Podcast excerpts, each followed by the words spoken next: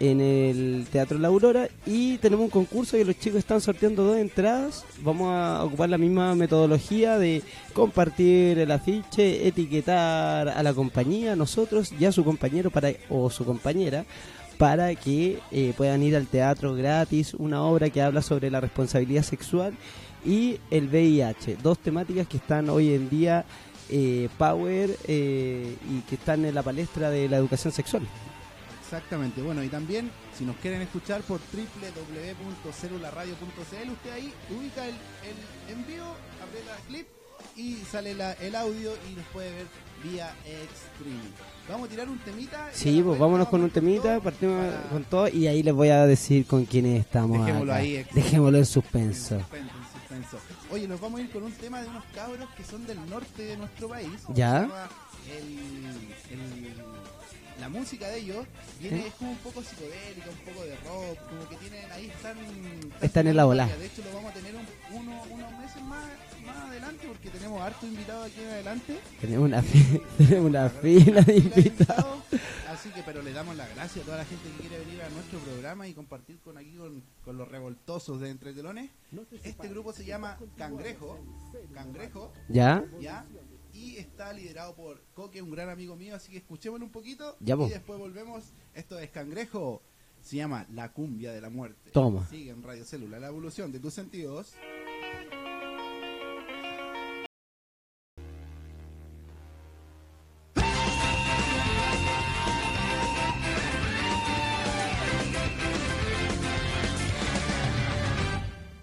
Ya estamos de vuelta, cabros y cabras, aquí en el programa Entre Telones.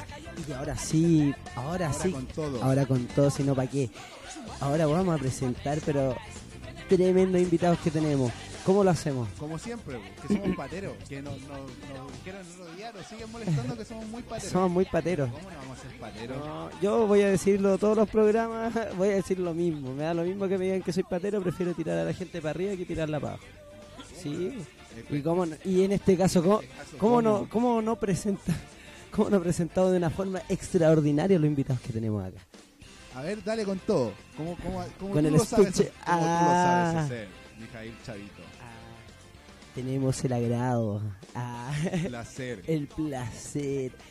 Eh, no, y más allá del placer, tenemos el gusto de tener aquí a grandes representantes de la compañía de teatro El Riel, eh, una compañía que tiene una trayectoria pero exquisita eh, y que y que, y que ha aportado en, en el sentido de resistencia social, educacional, de todos los puntos de vista que podamos recoger de una compañía de teatro de vasta trayectoria. Entonces, Entonces, vamos con a dar un, un fuerte, un fuerte, un fuerte aplauso. a Ana María López y Alfonso Miño. ¿sí? Alfonso Miño, un que viene- gran aplauso aquí. Por- Un gran aplauso para ustedes. Gracias por estar aquí en el Telón y compartir con nosotros. ¿Cómo están? Ah, muy bien, muchas gracias por invitarnos. Es súper importante, sobre todo en esta fecha en que estamos a una semana de cumplir 39 años como teatro. Claro. 39 Entonces, años Este ha sido un regalo cumpleaños de ustedes para nosotros. Muchas Oh. gracias. Teatro y la arte nos siguen brindando momentos bellos. Momentos bellos y esa es la idea, como tratar de, de apoyarnos entre todos. Para nosotros es un honor que ustedes estén acá, que bueno, más adelante, ahora cuando empecemos a conversar vamos a poder hablar de, de su trayectoria, de cómo ha sido esta resistencia que tuvieron en, en el principio de su formación, cómo ha sido la resistencia también en esta, no sé cómo llamarla, democracia quizás. Eh, así que bueno, aquí no me se meten aquí con, con cosas y me distraen No, de lo no, que no. estoy Hay que diciendo. seguir. Hay que ir Oye. a, co- a comerciales. Hay que ir a comerciales de nuevo. Ah, no, no, no, no, no. Oye, vamos a hablar eh, con ustedes. Estamos con Ana María, Lo- eh, Ana María López y Alfonso Miño. Ana María, la directora, tengo entendido, de el Teatro del Riel. Eh, nos gustaría saber cómo, eh, cómo fue el proceso eh, histórico en el inicio de, de Teatro del Riel. ¿Cómo partieron? ¿Cómo fue esta ¿Cómo fue partir en dictadura? Exacto. Eh, Ese, Fue duro. no, me imagino. No, pero mira, eh, Yo llegué el, el 83 a Chile, yo estaba exiliada. Y Juan Vera fue el que formó el teatro. Claro. Y él lo que hizo fue llegar de Inglaterra, donde venía exiliado también, y se encontró con que aquí las puertas estaban cerradas. O sea, había que tener mucha plata para estar en una sala y hacer obras que no interesaban. Y él empezó por buscar nuevos públicos y se dio cuenta que esos nuevos públicos estaban en distintos espacios, que no eran las salas de teatro. Y entonces se decidió trabajar en los sindicatos. Muchos sindicatos estaban cerrados y el teatro tuvo la posibilidad de abrirlos para mostrar teatro y que los trabajadores y los vecinos de esos sindicatos se acercaran nuevamente. Yo llegué el año 85 al teatro y, ahí se empezó a hacer un trabajo muy interesante porque además si pensamos en la época que se hizo, ¿no? en que la cosa era súper difícil, cualquier reunión era muy difícil. Eh, nosotros íbamos porque Juan partió diciendo que lo más importante del hombre es su trabajo. Y él escribía las obras en torno a eso. Y entonces nosotros íbamos a las asambleas de los sindicatos. Y ahí escuchábamos lo que estaba pasando. Exacto, la realidad. Íbamos a diferentes sindicatos. Entonces cada uno llevaba sus apuntes y después se lo pasábamos a Juan Vera o Mario Villatoro, que también era dramaturgo. Y ellos elegían qué sindicato íbamos a tomar qué problemática íbamos a tomar. Y entonces nosotros nos íbamos a ensayar a esos lugares, a esos sindicatos en donde si eran mineros, estaban los mineros viéndolo y nos explicaban detalles técnicos que nosotros no sabíamos, pero también se hizo un, un de, de, saberes, digamos, porque ellos entendieron que el trabajo del teatro no era subirse a un escenario nomás, el trabajo del teatro era ensayo, era memoria, era energía y, y también debo decir que en ese tiempo era valentía. Mucha fuerza. Totalmente, yo, yo siento que un acto de rebeldía. Un acto de rebeldía. Es decir, nosotros creo que aprendimos una, ¿cómo digo yo? Una fogata de que no se apaga, digamos, porque en ese momento nosotros dijimos, nosotros vamos a ser luchadores, combatientes contra la dictadura, pero con el teatro y vamos a llegar a muchos lugares. Yo no sé, nunca nos importó mucho si nos pagaban o no nos pagaban, pero nosotros íbamos. era, más importante el, estar ahí con, claro, la, porque muchas veces nosotros hicimos funciones y en los camarines habían reuniones políticas súper importantes, ¿no? Y nosotros sabíamos eso que se estaba produciendo. Y muchas veces también fuimos a lugares en donde la gente estaba medio indiferente o con miedo, pero después de ver las obras, que eran obras llenas de poesía, porque en eso sí que Juan Vera eh, fue bien duro en eso, es decir, nunca más panfletos, sino que poesía. La gente iba como tomándole cariño a la obra y a los personajes y, y las conversaciones después de la obra salían solas, no necesitábamos dar la palabra ni nada, sino que la gente sola paraba el dedito y empezaban a conversar. y a nosotros eso nos parecía muy interesante porque además de ahí salían otras obras de a medida que iban, recogiendo el testimonio de, los de los Claro, y además nosotros íbamos a regiones, eh, conversábamos, con, nos quedábamos a dormir en las casas de los trabajadores y, y también hicimos un trabajo súper bonito en las poblaciones, en donde la cosa era terrible. Y, y, ahí también, de ahí también salió una obra, ¿no? De tanto eh, compartir con las ollas comunes, salió una obra que escribió Juan que se llamaba Señora por Dios, fíjese. Que eran todas las conversaciones que tenían las mujeres mientras hacían la olla común. Y que era muy interesante, ¿no? Esa obra yo la hice con una actriz que no era del Riel, que recorrimos mucho y que causaba eh, mucho impacto, porque nadie pensó que esas mujeres que estaban ahí luchando con la olla común eran mujeres. Exacto, eran madres, eran trabajadoras. Si nosotros diéramos la obra ahora, en este momento, eh, la temática sería súper interesante. Claro. Mujeres que sufrían, eh, todo. Estaban ahí, delegaciones con, la olla común, con los cabros chicos, con todo, con los amores, con los amores perdidos. entonces de ahí salieron muchas obras. Y bueno, ahora tenemos, eh, que puede hablar Alfonso, que los cuentos mentirosos. ¿Los cuentos mentirosos? Por favor, Alfonso, cuéntame. Ah, yo, eh, soy actor de, Teatro Riel y actúo en los cuentos mentirosos que son distintas temáticas de mineros, de mm, eh, señoras co- Ferroviario, trabajadoras textiles. Exactamente. Claro, y esa la tenemos este próximo jueves.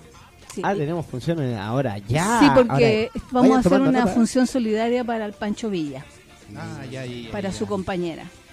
Eh, pero esa obra lo que tiene es que es que Juan Vera, que era un monstruo de escribir y escribir y escribir, Yo eh, he leído ahora un- harto de él y sí, era un monstruo. A mí que me gusta escribir también harto. Eh, ¿Sí? Yo- ¿Adelante? Yo me encontré hace poco tiempo con la dramaturgia Juan Vera y me di cuenta que era un dramaturgo pr- primero que nada de mucho trabajo, de mucha obra y después que era fue invisibilizado. Totalmente. Yo lo- que estudié formalmente teatro cuatro años y en una escuela clásica, eh, nunca me hablaron de Juan Vera. Eh, Claro, a nosotros tampoco. A nosotros tampoco, nosotros por la compañía, por el Teatro Riel, empezamos a Empezamos a investigar, pero, empezamos a- pero sí, es muy es muy extraño porque siempre los dramas, bueno, para la gente que, que no sabe mucho de teatro y nos escucha, eh, los dramaturgos son los que escriben, entonces, pero siempre Jorge Díaz, eh, Radrigán, es como esos son los más presentes, pero Juan Vera, esa... No, y así varios, ¿eh? y así varios que han sido invisibilizados. Es que teníamos la mala costumbre de ser tan galuchero aquí en este país también. Puede Sí, ser no. también. Como que no, no tenemos la memoria de, de, por ejemplo, no rescatamos eh, los trabajos eh, sociales, ¿cachai? Los trabajos que se hacen en las poblaciones. Como que, claro, hay una conciencia colectiva, pero no resaltamos eso, esos espacios que que, lleva- se han levantado por... Exacto, y el trabajo que, que ustedes llevan con, con su trayectoria, ¿sí? Adelante. Por ejemplo, el mismo Juan Vera fue un alumno de Harold Pinter. Wow. en en Inglaterra. un doctorado Inglaterra, o sea- de dramaturgia.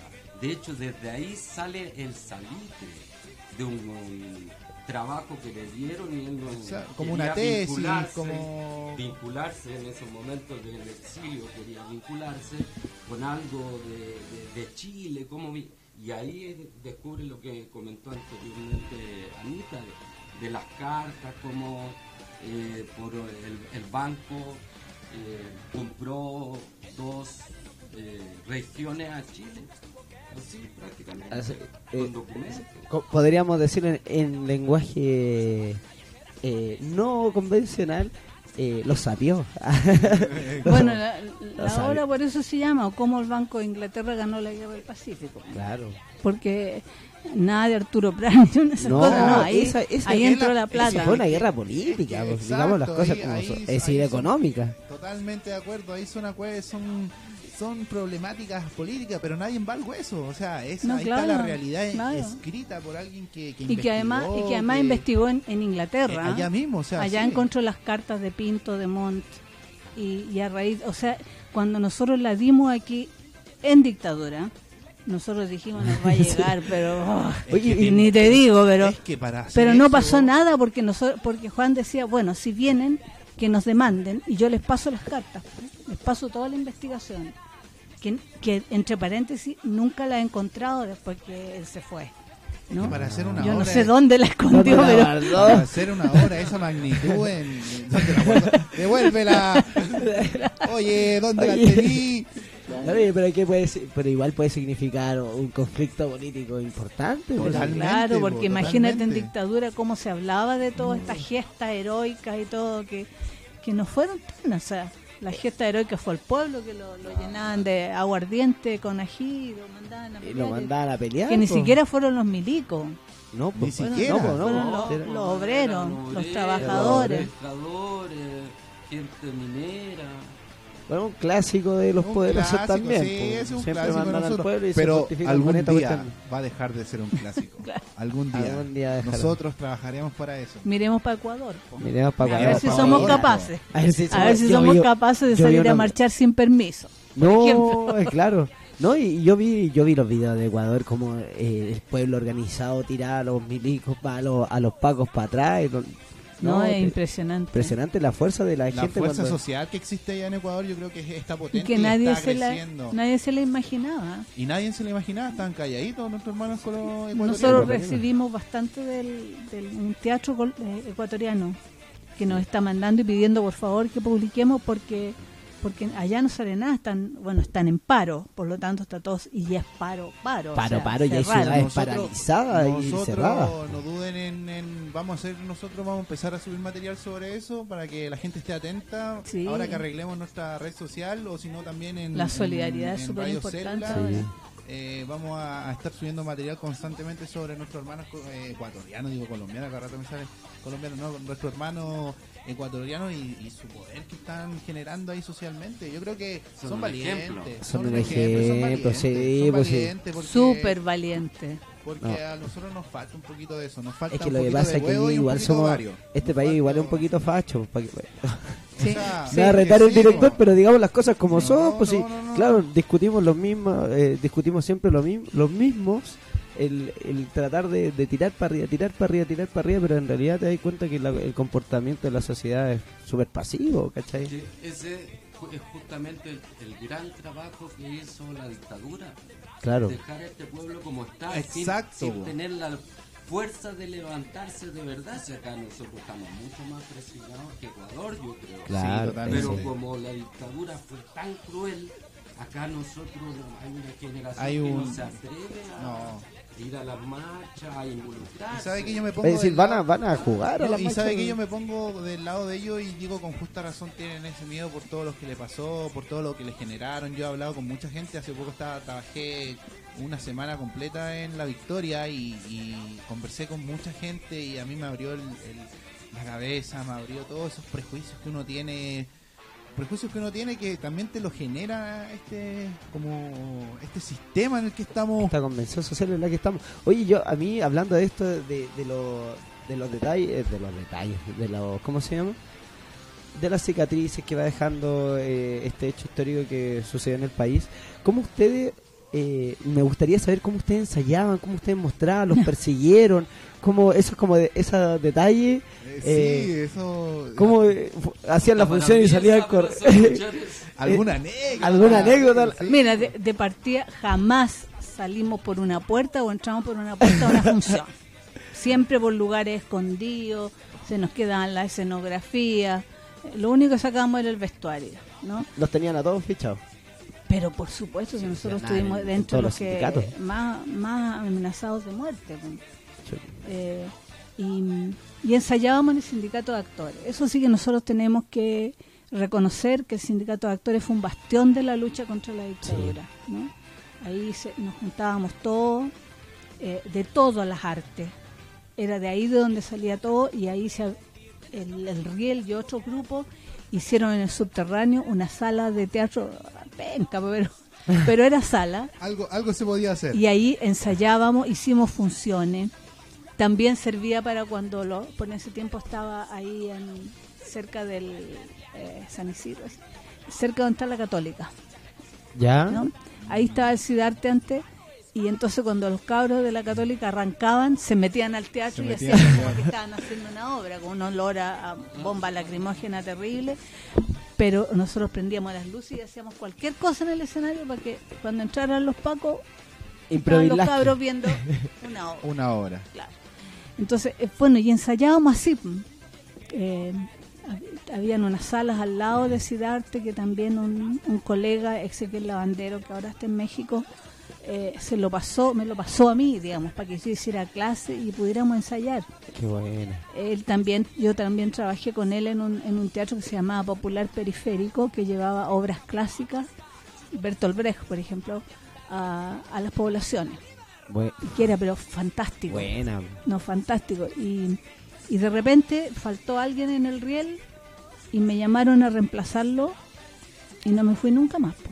Y ahí, mire, y acá Ahí me quedé. Y acá y ahora la de Big Boss. Ah, Me quedé hasta con el jefa. la director. manda más la manda más ahí la jefa La jefa. Claro, sí. Eh, hay que pasarle el currículo El currículo. si necesita todo Nosotros- ahí tome a todos los invitados le pasamos el el currículo, currículo. Cualquier cosa, No, nosotros recibimos a todo el mundo, incluso anoche cuando terminamos un ensayo, no sé si te había ido tú, eh, llegó un actor haitiano. ¿Ya? Wow. Porque nosotros estamos ensayando en un- una obra de Chapas, lo estamos ensayando en otro lado, en, en un colegio en San Joaquín. ¿Ya? Y ahí el- la escuela de noche son puros inmigrantes nomás. Y hay Ya. muchos haitianos. Y anoche cuando nos íbamos se acercó uno y dijo yo soy actor y me gustaría. Yo decía, bueno, ahora vamos a tener un actor haitiano. Totalmente. Qué maravilla, hacer un monólogo con él sería fantástico. Claro, Sí, pues sería fantástico.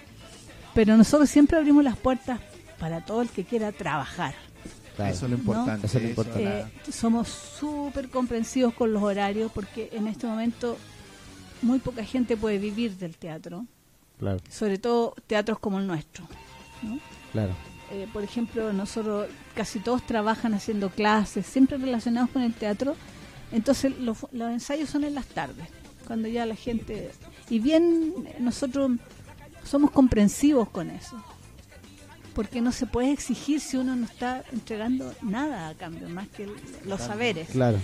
Eh, por ejemplo, an- en la legua, yo vivo cerquita de la legua y me- nos muestran, nos pasan un- una junta de vecinos para los días domingos, por ejemplo. Se puede trabajar un domingo. Es- así nos vamos buscando y que es más o menos lo mismo que hacíamos en dictadura. ¿no? Casi no ensayábamos en las casas porque era peligroso, Claro. no sabíamos quién nos seguía. Eh, entonces nosotros ocupábamos los sindicatos, el sindicato de actores y los diferentes sindicatos. Oye, qué, qué Y inte- era súper interesante, de verdad, esas asambleas en plena dictadura eran, no sé, uno adquiría tanto conocimiento. Y uno- yo venía del exilio en Suecia, por lo tanto venía súper estúpida, porque no, allá no pasa nada. Nada, pues, Pero- estaba, Sí, pues Pero ya- llegué estaba aquí, tranquilita y aquí. claro, allá no hay ni incendio. Estaba navegando en, Ay, claro. en- en un richuelo y llegó acá al océano. de un- de No, un pero- a otro, así. Y con tormenta, Llegué, tempestad, pero todo así. uh, con todo, con el estrecho de Magallanes entero. Pero era súper interesante porque yo digo que ahí conocí Chile. Con este su- teatro su yo conocí Chile eh, yendo a las regiones, conversando con los mineros, que es un poco lo que pasa con los cuentos mentirosos. Uy, uy, uy, uy, Uy, me están penando. Eh, Juan, Juan, Juan. Eh, Perdón, eh, eh, ya, ya, eh, bueno, los Don cuentos Juan, mentirosos. ah, Gracias por estar muchas gracias. aquí está. la- El, Juan juntó el Juan juntó todo todo lo que nos contaban después de las funciones en diferentes lugares y esos cuentos se llaman mentirosos porque a medida que pasaba el trago se iban ampliando los cuentos ah, Mira, mira. Ahora Mira, decían, no si no fue así si fue así no si no te y digo nada era peor. claro es un cuento increíble y yo nunca supe que Juan los había escrito Ya. y escribió muchos.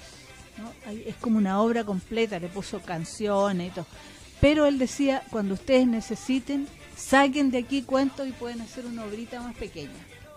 Y eso es lo que hizo nuestro director que tenemos ahora, el eh, Faiz Machini, que sacó cosas de ahí y, y- y va- armando, no está haciendo como un rompecabezas con estos cuentos, que son divertidos, pero que tienen un fondo Social súper, importante. Súper, súper. político muy político, es realmente muy político, sobre todo en este momento, ¿no? Sí, En que habla de los ferroviarios que ya casi no existen, claro. en que habla de los mineros que a pesar de que se dice que ganan mucho, pero tienen un trabajo brutal, Brutal, puedo ¿No? decir. eh, de, la- de la mina y. de las empleadas textiles que ya no existen, Claro, que ahora trabajan en, en sus casas pegando botones. claro. Entonces tiene un, un sentido súper político como todas las obras de Juan. Como re- re- rescatando la memoria de esos, ah, de Sí. esos oficios que, ya se dan por, por se van olvidados. perdiendo, claro. Eh, de hecho, cuando la, la estrenamos en, en Chillán, ¿Ya? en un, en un encuentro internacional, eh, había muchos jóvenes que decían, oh, mi abuelito me contaba todas esas cosas, Claro. son de familias de ferroviarios. Exacto. Nosotros decíamos, estamos apuntando bien entonces. No, obvio, obvio, porque claro, uno uno por lo general apunta a lo, a lo más central, los, tratan de, de hacer creaciones mucho muy muy, muy representativas del yo, centro. yo me siento representado, yo soy de Antofagasta y, y a mí me encanta la dramaturgia allá del norte, Mario Mamonde. Ah, para mí es, es mi, soy su fan número uno y Letelier. Rivera Letelier. Es fantástico. eh. Exacto, hay, de hecho hay una obra que yo pronto voy a empezar a montar un- una obra que se llama también del Salitre con, con gente allá que se llama El Taito de la Oficina, que es un poema de Carlos Pessoa Belli. Ah, qué lindo. Entonces ahí los vamos a invitar. a- Voy a, Eh. voy a ir personalmente. Si a necesito una actriz, aquí está. Aquí está. Ah, eh. Ahí lo pasamos por. Para mí sería un honor. Porque yo le Para pongo el mí- yo le pongo el gorro al riel de repente. Oh, Bueno, Debo decirlo, debo decirlo. Yo igual le he puesto el gorro a, mi, a otros traba- a mi No, compañía, a la que tengo ahí también. Que no, pero ahí. Poliamor. Sí, poliamor en el teatro. sí. Se valida. Sí. Oye, está la conversación muy, muy entretenida. Vamos a ir a una pausita. Ya vamos a tomar agüita si quieren algo, otra cosita. Ya. Eh, sigue nuestra compañía. Eh, ¿Quiere decir algo? ¿No? No, no, vámonos nomás, tomemos un descanso. Oye, ¿sabes qué? Antes de irnos tengo que decirlo, tengo que decirlo, tengo que mandarle un saludo a Betty y a su esposo que nos están escuchando de Alemania. De Alemania, No Betty, a su esposo, nuestros fans. Oh, a, a los Nosotros cabros de allá, somos sus fans. nosotros, fue un, no, recibimos un mensaje hace muy poco en la semana de, de ellos y claro, no, nunca lo pensamos que nos iban a escuchar de tan lejos. Entonces, un saludo, le dije que lo iba a saludar hoy día y es un gran abrazo. Vámonos con la pausita. Vámonos con la pausita. Tome un Vamos respiro. a seguir escuchando a Cangrejo. Ya, pues. Los cabritos estos Vámonos de- con los cabros del norte. Los cabros del norte, Cangrejo, se llama, la canción se llama Las olas, las rocas corrí. Eh, Esto suena con todo aquí en Radio Célula, la, La evolución, de, tus sentidos. Ya estamos de vuelta aquí en Célula Radio, la evolución de tus sentidos. Junto a nosotros, compañía Teatro El Riel, junto a los revoltosos de Entre Telones. Chavito. Y no, estamos aquí, estamos conversando sobre la- los, los proyectos que se vienen eh, de Teatro del Riel, que ya los vamos a mencionar, pero también me gustaría eh, escucharte a ti, eh, Alfonso, me, me gustaría eh, que nos contaras cómo fue tu integración al, al- a la compañía, eh, cuáles fueron las motivaciones que te han hecho perdurar en el tiempo.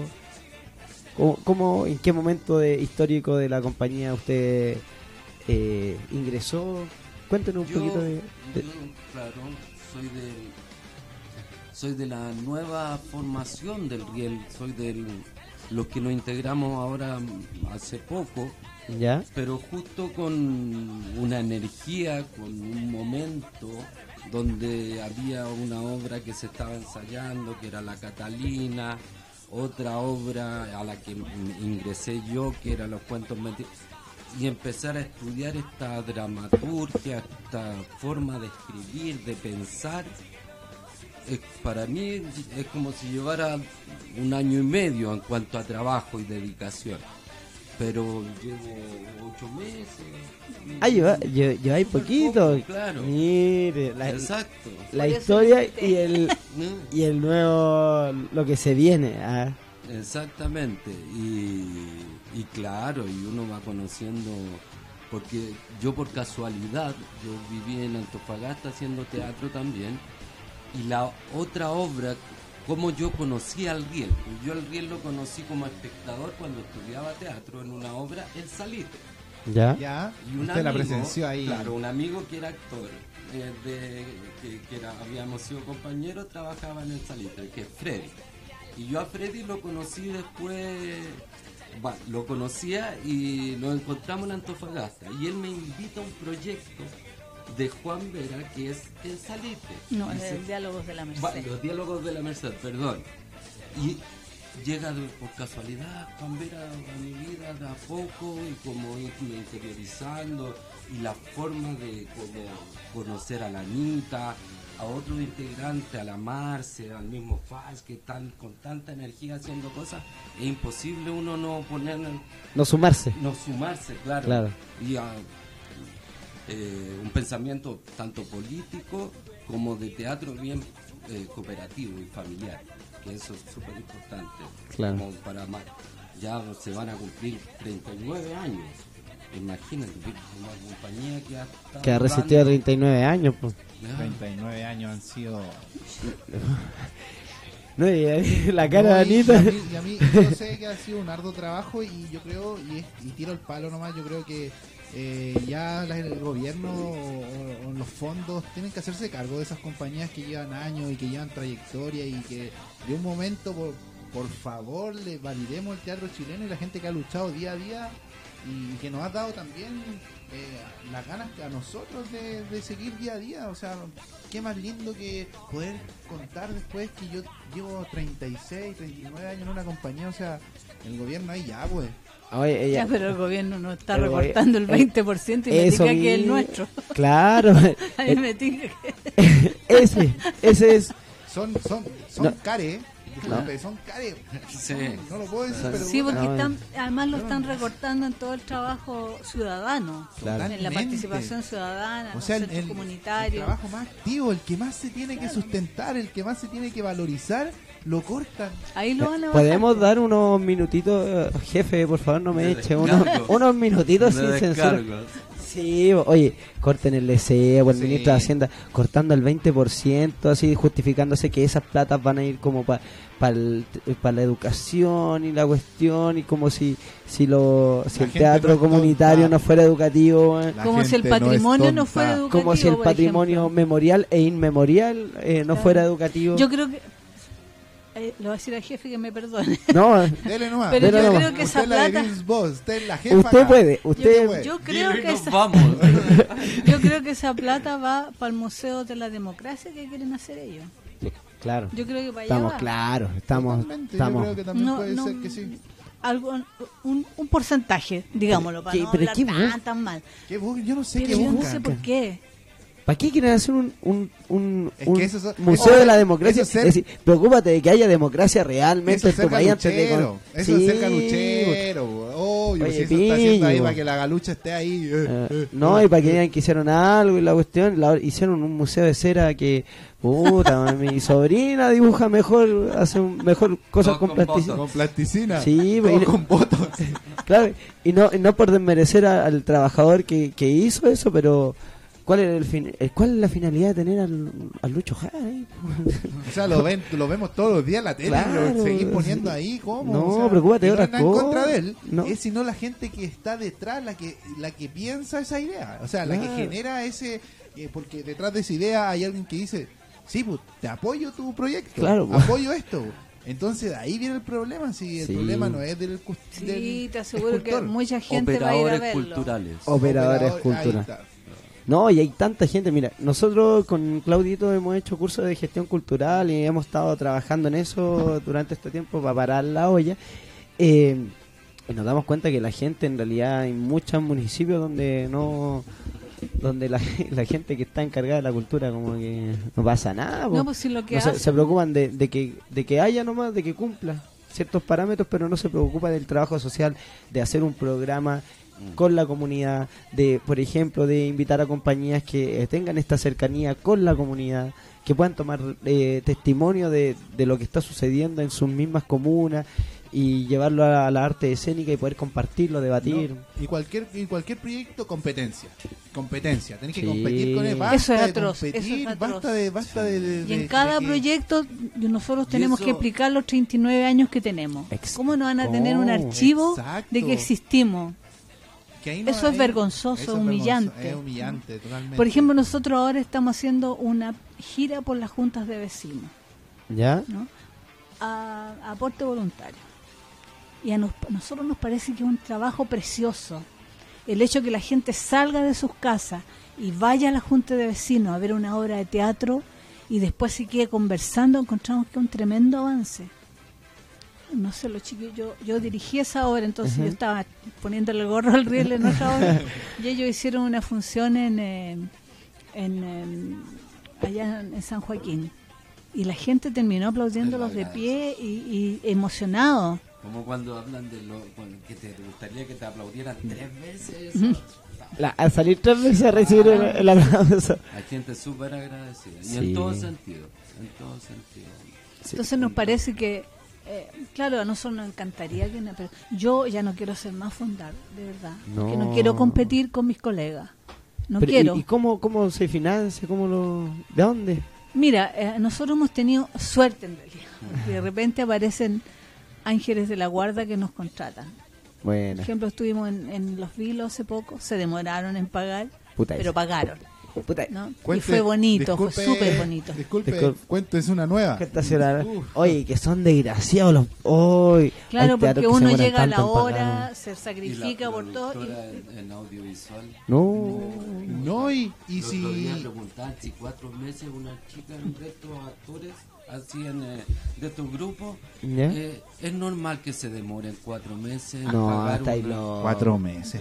ahí no. Eso, eso es una vergüenza, eso es, Es una falta de burla, una falta de respeto. Yo la pasarse ya no te sirve la plata, ya, pues. pasar- no, y, Claro. Ya la gastaste. ya la gastaste y la recibís para devolver.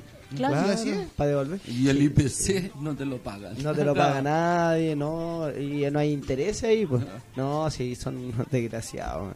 Eso debería regular. Mira, ahí nos faltó un, un tips. En Cuando seamos ministros, Cuando seamos ministros, estas cosas no van a suceder, van a señores. suceder, señores.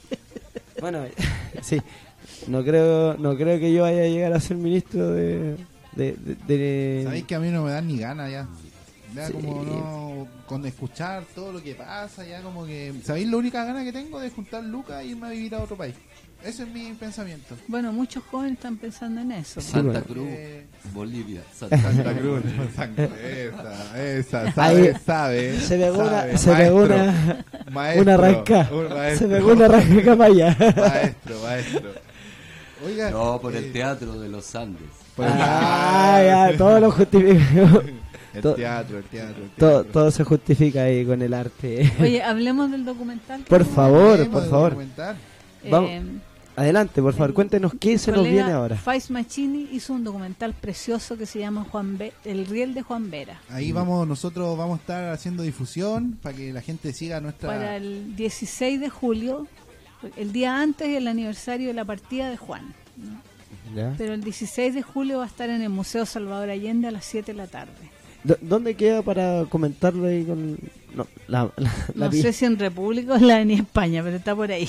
A mí se me apagó el, Cuestión el- que googleen Sí, pues ahí no, Y y nosotros porque vamos a estar ahí no la sé. información constantemente en nuestra, en nuestras porque redes es un es- Museo de la Solidaridad, Salvador 16 a las 19 A horas. las 19 Salvador horas. Allende. Exacto. Ya, ahí vamos a estar. Y, ¿Y, y qué, qué, qué relata el, el documental? bueno, el el, proceso. documental son entrevistas. ¿Ya? Ya. Entrevistas de la gente que trabajó con Juan en Inglaterra, de los que hemos trabajado aquí. ¿Ya? Mucho, es decir, eh, Faiz hizo una lista de los que habían pasado por el riel y ya va como de 150 actores. 105. Bueno, es que igual Claro. son treinta y tantos años. Claro, y hay actores que están fuera de Chile ya trabajando, eh, otros en las regiones y siempre con, con el- la técnica del riel, ¿no? Con el Esto, compromiso social, claro, eh, político. No, y además eh, en, en lo técnico, teatral, digamos, nosotros Lo trabajamos artístico, lo, lo circular ¿Ya? y con toda una técnica que se tenemos. Ah. Y trabajamos con el público, actuamos con el público dentro, Ya. ¿no? Bueno, y esas cosas en- es como una escuela que nosotros nunca nos dimos cuenta Generar un lenguaje propio. Claro, claro, no nos dimos cuenta de eso. Y, y bueno, eh, para nosotros es importante que vayan a ver ese video, porque ese documental, porque ahí está la historia nuestra. ¿no? Eh, la primera vez que lo dimos, un chico que había estudiado en el ARSI decía, pero yo jamás escuché hablar de Juan Vera. Yo decía, bueno, si nosotros sabemos, Es muy penoso eso. nosotros lo sabemos, pero aquí vienen actores ingleses y preguntan cuál es el teatro Juan Vera. y todavía se dan obras de él allá. Porque llegan los Yo derechos de la- autor. Yo creo que la- las escuelas de teatro deberían empezar a hacerse un poquito cargo también de eso. Sí. Pues sí, como ya rebuscar, ampliar sus sus niveles de, de- Qué ganas que nos llevaran a las escuelas de teatro. Porque yo he ido a varias escuelas. ¿eh? Ya. Soy como el Museo del Riel. Voy a varias escuelas a hablar del Teatro del Riel. Y claro, los chicos se entusiasman y hablan, pero después se olvidan. Claro. Y Hay que hacer como un trabajo de continuidad. Podrían incluso hablar con la red de estudiantes de teatro de, de Sí, Chile. a mí me encantaría que vieran el documental y que se den cuenta que ahí estamos, todos nosotros. Eso fue lo que pasó, que piensen en la dictadura no como una cosa que la vivieron los abuelos. Mira, el otro día leí algo que escribieron que decía, un señor decía, nosotros los jóvenes de los 60 luchamos por la reforma y la ganamos. Luchamos por Salvador Allende y la ganamos. Y ahora marchamos por la FP, o sea, somos los mismos. y es la verdad, Es la- es la pura verdad. Pura y santa Por eso que estamos cansados. Claro, Desde claro. los años 60 que vamos marchando. claro. Claro, no, y fuera del deseo es, Es la, verdad. es la realidad, son los que siempre están ahí Claro, sí, en la resistencia. sí, pues yo veo las juntas de vecinos, cuando uno va a una reunión de junta de vecinos, la gente mayor es la que participa, la que sabe lo que es una junta de vecinos, Claro, la claro, importancia. Los demás, vamos al mall rapidito. Claro. O ocupemos la junta de vecinos para el asadito. Eso sí. Claro. para- Y ni eso, ni eso. te voy a Ni decir. eso ya No, existe. No, no, yo, Yo vivo en un barrio bien bien popular, yo vivo en, en San Joaquín, al ladito de la legua. ¿Ya? Y ni eso. Ahí están. Lugares votados, lugares. que- ¿Quién tiene el auto más nuevo? No sé. po. Para la Pascua, ¿para qué te digo? Los juguetes. Claro, es que hay otra, hay otros intereses también que se han... Ahí está la dictadura. po. Ahí está, la- ahí está. Usted mismo. Alfonso, eh, yo creo que eh, pa- pasa con todo, es como no se ocupan los centros comunitarios, no se ocupan los centros culturales, no hay una oferta, pero es porque hay alguien, no es que no se hagan cosas, sino que hay alguien que no está haciendo su pega llevando teatro a las poblaciones, teatro a las diferentes comunas, pero en cantidad, Claro, es decir, hay, hay compañías, espacio hay. Claro, hay compañías de resistencia, pero tampoco se les da la- el apoyo No. necesario. A mí me gustaría que ustedes conocieran a los chicos de Desalambrado, que son unos chicos que ahora a puro ñeque se fueron para Argentina a un festival. allá están, allá Allá andan. están. Y ellos Bien. hacen itinerancia por las poblaciones, las juntas de vecinos, Yo en tuve- las casas Yo comunitarias. tuve la suerte de estar en esa compañía. De hecho, eh, les mando un saludo grande a mis hermanos de- del colectivo de Salambrao, grandes personas, grandes artistas, grandes Colegas. colegas. Yo estuve ahí con ellos desde el inicio y fue un arduo trabajo para llegar a donde están y yo sé que van, van a seguir. Y digo, vamos a seguir porque me siento todavía parte de Salambrao, que comenzamos con, con el, el hecho de, no sé, de hacerle un homenaje a Víctor Jara y, Claro. y hacerle no un homenaje eh, como eh, eh, especificando su labor política, sino como artista. Ese fue nuestro primer, porque hablar de Víctor Jara ya es un gran símbolo político. Entonces, nosotros, para nosotros era como ya, ¿cuál es nuestra necesidad de hablar de él? Homenajearlo. Homenajear, homenajear el día de mañana, poder quizá homenajear a, a Teatro del Riel y, y que se validen todos, Claro. todos- todas las personas que han trabajado arduamente en, por la arte escénica y por la música en general. Sí, yo creo yo creo que eso es más eso como rescatar Sí, recordar darle espacio por eso este documental es muy importante que la Sí, gente vaya el me 16 encantaría. El esta otra 16, semana La otra semana, Sí. ojo. Sí. en el museo de Salvador Allende usted nosotros le vamos a tirar toda la información por las redes sociales así que estén atentos ahí Sí, atento por todos lados. Y después, cuando una vez que ya den el, el, el cortometraje, lo van a subir a alguna red. alguna Mira, yo creo que primero lo vamos a pasear. Ok. Es que, digamos, el documental no es de no es de nosotros, lo, lo hizo Face Machine con otra compañía, o sea, con, con otra gente.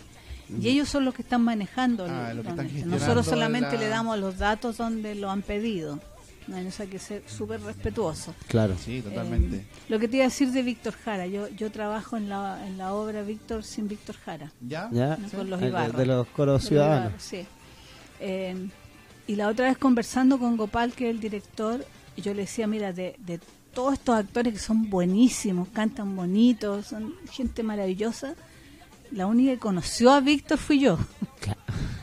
Entonces decía, y yo no lo conocí como el Víctor que lo miran No, ellos, pues, yo lo conocí pues. como el compañero Víctor Jara y no sabía lo que iba a pasar. ¿no? claro porque realmente era- toda esa simpleza que tenía Víctor, esa ternura, ese compañerismo, la gente no lo sabe, po. No lo sabe porque lo tiene como el Sí, pues compañero, para nosotros claro, ya, para es mí, otra. Para mí un referente artístico. Entonces Claro. conocer, claro, porque a- ahora yo me doy cuenta, por ejemplo, yo cantaba, cuando él cantaba las canciones en, la- en los trabajos voluntarios, pero, eh, pero ahora me doy cuenta de lo que significaron esas letras. Claro. ¿no? Es como cuando de repente en el exilio escuché a la Violeta Parra y empecé a escuchar la poesía de ella y, y ahí uno se empieza a dar cuenta porque esta cosa va cambiando. Es como leer un libro varias veces en la vida. Claro. Yo leo 100 años de soledad. Eh, cada vez que tengo un cambio en mi vida ¿no? y, y cada vez encuentro otras cosas. Yo creo que eso pasa con, e- con esto, con estas mentes maravillosas, con, con esta cosa del arte. pues Claro. que el arte se va, la vamos desarrollando nosotros mismos y la vigencia que tiene. Claro, y co- como uno, como un personaje, bueno, en este caso Víctor Jara, Juan, o diferentes referentes del teatro, eh, es increíble porque hoy en día uno lo ve, digamos las cosas como son, uno ve que la gente, o que muchos actores, o incluso algunas compañías tratan como de tener este boom y tratan de ser como eh, trascendentales, irrelevantes, importantes y quedarse en la retina. Y cuando uno ve lo- lo- los lo que- grandes referentes del teatro chileno, yo creo que nunca tu- nunca estuvieron Es que uno- pensando, me imagino a Víctor Jara diciendo, yo voy a ser el referente, weón, de nuevas me generaciones. hagan, me hagan los cabros de... Se Voy a hacer un clásico. Voy a ahí hacer un clásico para clásico. O, o Radrigán escribiendo así, no, lo voy a dejar para que perduren toda la historia del... No, po. Déjense de la escena, sí, po, cabros. Mismo, Juan Vera, no creo que estaba ahí. No, yo voy a hacer. No, jamás, nunca quiso No, pasarle porque- la obra a nadie. Porque yo creo que ese no es. Yo la he pasado ahora. Ese no es el objetivo. Usted- Ah, usted es la Sí, es, que, maestra. es que se editaron las obras. Ajá, Entonces, trabajo el ahí. Face Machine las editó, ya. varias. Y entonces yo he empezado a repartirlas cada vez que me preguntan y él también las vende. Incluso hay una novela de Juan que es súper interesante que es de la fuga del, del- de la cárcel. ¿Ya? Que nosotros escondimos, escondimos gente en nuestra casa y ellos nos contaron cómo había sido la fuga. Y Juan escribió y escribió y escribió y escribió. Me pasó lo mismo el otro día, Nico. Y a- y además que- eh, él tomó también el, lo de Carrizal. Porque Ya. esa gente que se arrancó Claro. había estado en. Carrizal. Claro. Se empezaron a contar y él tomó la parte poética de lo que significaba ese trabajo en Carrizal. Y de verdad, la novela, mira, deberíamos haberle traído todo, se los voy a venir a dejar. Miren, ¿sabe qué? Eh, ustedes tienen las puertas abiertas a volver. Yo creo que hay que dar más espacio y podemos volver a tenerlo acá en el programa. Después, yo creo que de lanzar el, el video. el, video, ¿El documental? podríamos volver a tener un programa con usted y analizarlo, eh, como explicarlo y darle también como eh, ampliar también que la gente lo vuelva. Pero vamos a estar ese día entre telones, vamos a estar ahí. Quizás, ojalá podamos estar con ustedes para, Sí, pero claro. claro. para sacar alguna notita, algo. Claro. Oye, eh, bueno, yo ese día tengo función, pero me gustaría que me gustaría que fueran eh, todos estos personajillos de Manda a tu equipo técnico que te grabe. Claro. voy a voy a ser como el, el alcalde de México, voy a poner Oh, el gallo. Puse una, una imagen de él así como en cartón, porque no podía ir él. Dios mío. Qué chanta. Dios mío. No, tremendo, tremendo, se pasó. No, lo que a lo que quería yo, ojalá todos estos personajes que van a estos eventos de, de como culturales del ministerio y toda la cuestión, me gustaría ver que estuvieran ahí en, en cómo se llama, en el documental de. Pero es que hay varios que están entrevistados ahí y no han ido a ver el documental. Mira. Ya vos Mira. cabros y cabras, ¿qué, ¿qué les pasa? ¿Están de vivos? Digámosle, pues, ¿qué? ¿Se, se achoran?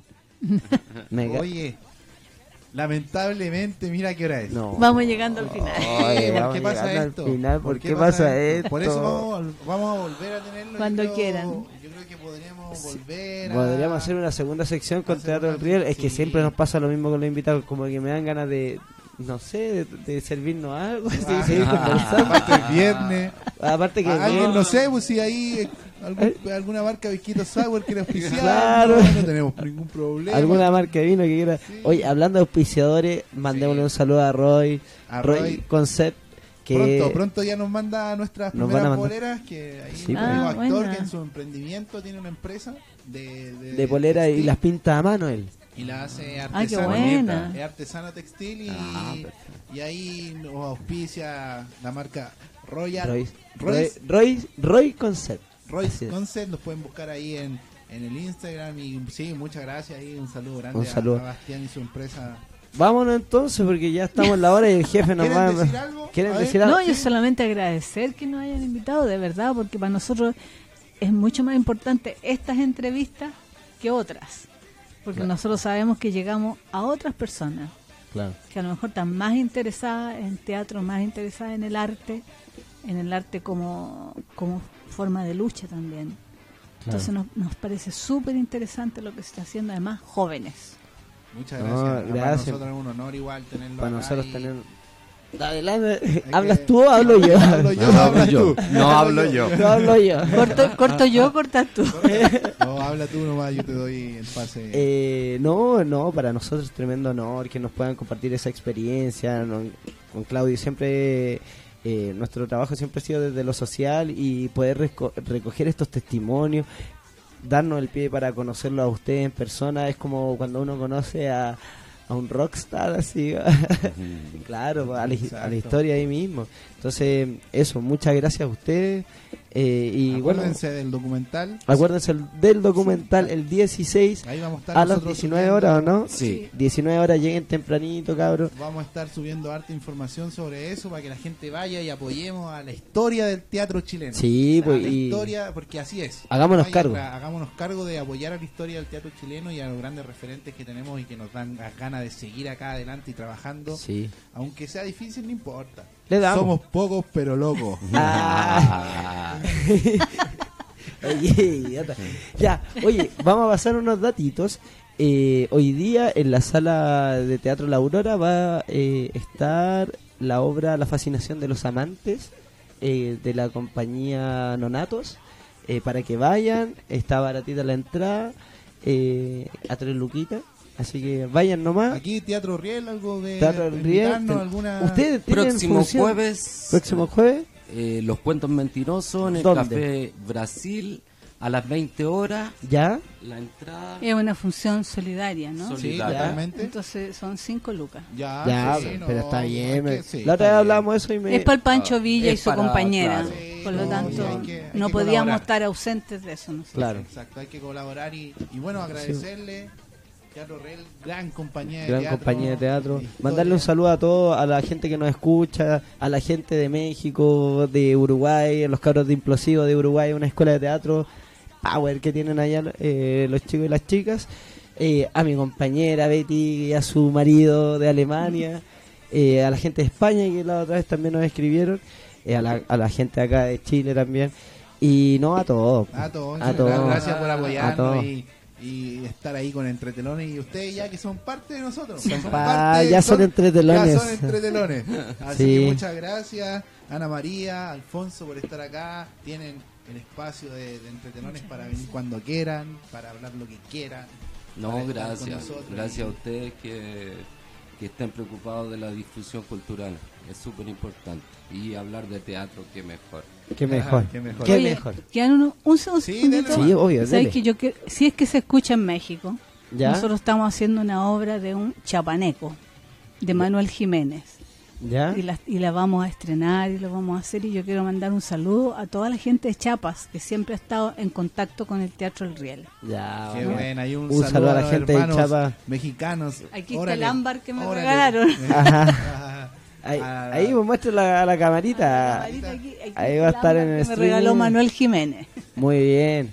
Ya, Chavito, ¿nos vamos? Ya pues nos vamos. Fue un gran programa. Sí, es que El octavo, increíble. ya vamos El en el 8 ya. Ya vamos con todo. Ya no nos paran ya. No, ya no, No. después nos vamos a hacer una radio nosotros solos. Ah, Ah, no, no podemos no. dejar a- No, jefe, Ah, no, perdón, jefe, fue una no broma. podemos dejar solo. Nos dio la oportunidad. Sí. po. No, como el dicho, no. Ah, No se, no le muerdas la mano a quien te da de de comer. comer, Exacto. Por ahí, claro. Así Al tío hoy, será. al tío hoy, tío hoy. Ya, Así Ya que pues. muchas gracias, gente, por escucharnos, Vámonos. por estar en la sintonía y por estar conectados con Entretelones. Con entretelones. Aquí mi compañero Chavito. Nos vamos. Nos vamos. Chau, chau, chau. Chau, No chau, chau, chau, el chau, próximo chau. viernes vienen, vienen los- las personas de Impro. Viene Ah, una compañía de teatro que se llama. Improvisto. Ahí sí que ahí vamos a estar con los cabros. Vamos a estar improvisando, Así improvisando, así que muchas gracias y Nos vamos. nos Chau. vamos. Chau, chau, chau. Chau, chau, chau, chau, chau, chau. Nos dejamos invitados para la próxima semana seguir disfrutando